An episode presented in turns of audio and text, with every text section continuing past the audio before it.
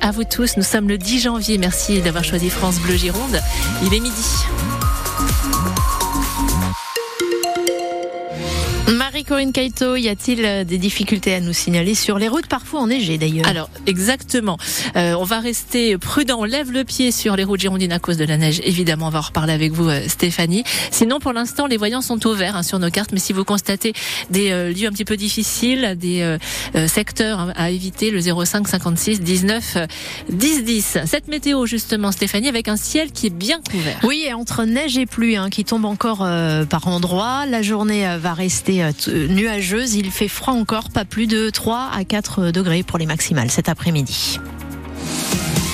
Et la surprise au réveil ce matin en Gironde. Oui, des flocons de neige donc du côté de l'Andiras, sur la dune du Pilat aussi, ou encore dans les rues de la métropole de Bordeaux. Alors euh, pas de quoi faire un bonhomme de neige, hein, très clairement, mais il y en avait assez pour rester hypnotisé aux fenêtres et nous donner le sourire.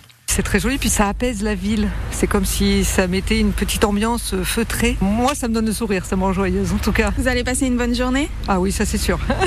C'est joli, oui, mais avec le froid, la neige, la pluie, c'est pas, c'est pas très sain. Nous, euh, ça fait 10 ans qu'on n'a pas vu la neige parce qu'on vient de la Polynésie. donc, euh, nous, on est super contents. On a un peu froid. Il en faudrait pas plus parce que pour se promener, ça commence à glisser. Mais c'est top. On est content de voir Bordeaux sous la neige. C'est formidable. Bon, après, ça aurait été mieux à Noël. On n'est pas habitué, donc euh, voilà. Là, pour le moment, c'est vrai que le ciel est un petit peu chargé et on souhaite une petite éclaircie pour l'après-midi, peut-être. Ça fait plaisir, ouais, c'est beau. Mais j'aurais peut-être dû rester en télétravail ce matin parce qu'il fait vraiment froid. Reportage France Bleu Gironde d'Odéphine Le et avec ce froid qui s'installe, un pic de consommation d'électricité est attendu aujourd'hui par RTE, le gestionnaire du réseau électrique. Hier, l'une des deux dernières centrales à charbon euh, françaises à Saint-Avold en Moselle a repris du service. C'est une première depuis l'hiver dernier. Le téléphone et Internet répondent à nouveau dans le nord-ouest de la métropole de Bordeaux. Le réseau était coupé pour 30 000 abonnés Orange depuis hier matin à Ésine, au Hayan, à Blanquefort, à Bruges ou encore Un câble de fibre optique avait été coupé dans un chantier à Codéran. À quand la formation du prochain gouvernement? Les tractations continuent, pas de calendrier donné pour l'instant. Ce que l'on sait, c'est que Gabriel Attal, le nouveau Premier ministre, effectuera un nouveau déplacement en Ile-de-France sur le thème de la sécurité cet après-midi, après les inondations hier soir euh, dans le Pas-de-Calais. Gabriel Attal a passé la soirée d'hier avec Emmanuel Macron à l'Elysée pour évoquer ce futur gouvernement. L'hypothèse d'une équipe resserrée autour d'une quinzaine de ministres aurait été évoquée selon les informations de France Info, équipe euh, au sein de laquelle euh, Gérald Darmanin aurait reçu l'assurance de figurer au ministère de l'Intérieur. On attend donc la composition de ce nouveau gouvernement. Gabriel Attal n'aura passé que six petits mois à l'éducation nationale. Il avait parlé notamment restauration de l'autorité à l'école, port de l'uniforme ou encore interdiction de l'abaya. Des thèmes chers au Rassemblement national dont la vice-présidente et députée de la Girondette, Viziaz, était notre invitée ce matin. Monsieur Attal euh, devient populaire quand il parle comme le Rassemblement national, c'est-à-dire quand il dit qu'il faut interdire l'abaya à l'école. Moi, le sondage que j'ai vu ce matin, c'est que 52% des Français ne lui faisaient pas confiance. Et moi, euh, je fais partie de ces 52% euh, de Français. Et puis, au regard de la configuration actuelle de l'Assemblée nationale, je pense que malheureusement, il sera contraint d'activer ce que les Français détestent par-dessus tout, c'est-à-dire les 49-3.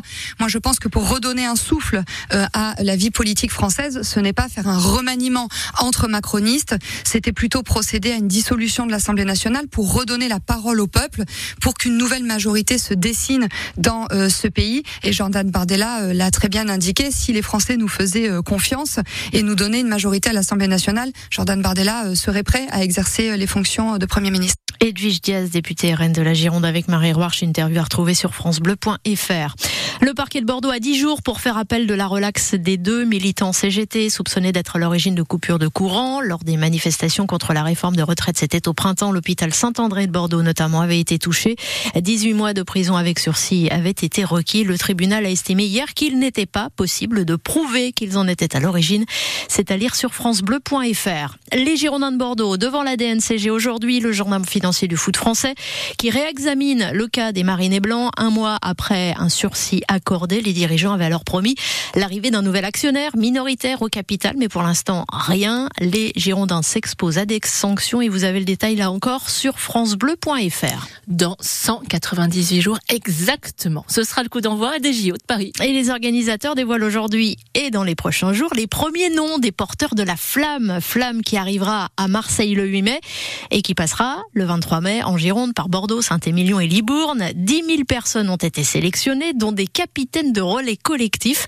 Façon pour les organisateurs de mettre en avant les fédérations sportives. Explication de Tony Estanguet, le président du comité d'organisation des Jeux Olympiques et Paralympiques de Paris 2024 cette magie des jeux, depuis le début, on, veut qu'elle soit partagée euh, très largement et on veut célébrer le sport, les associations sportives. On a envie, pendant ces trois mois, d'aller à la rencontre de ces clubs français.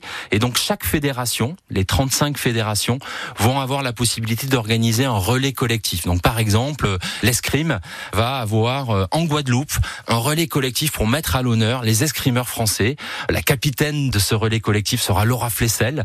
En natation, euh, c'est Camille Lacour euh, qui va ben voilà, être le, capitaine de ce relais collectif autour de la natation avec une célébration à Sarcelles.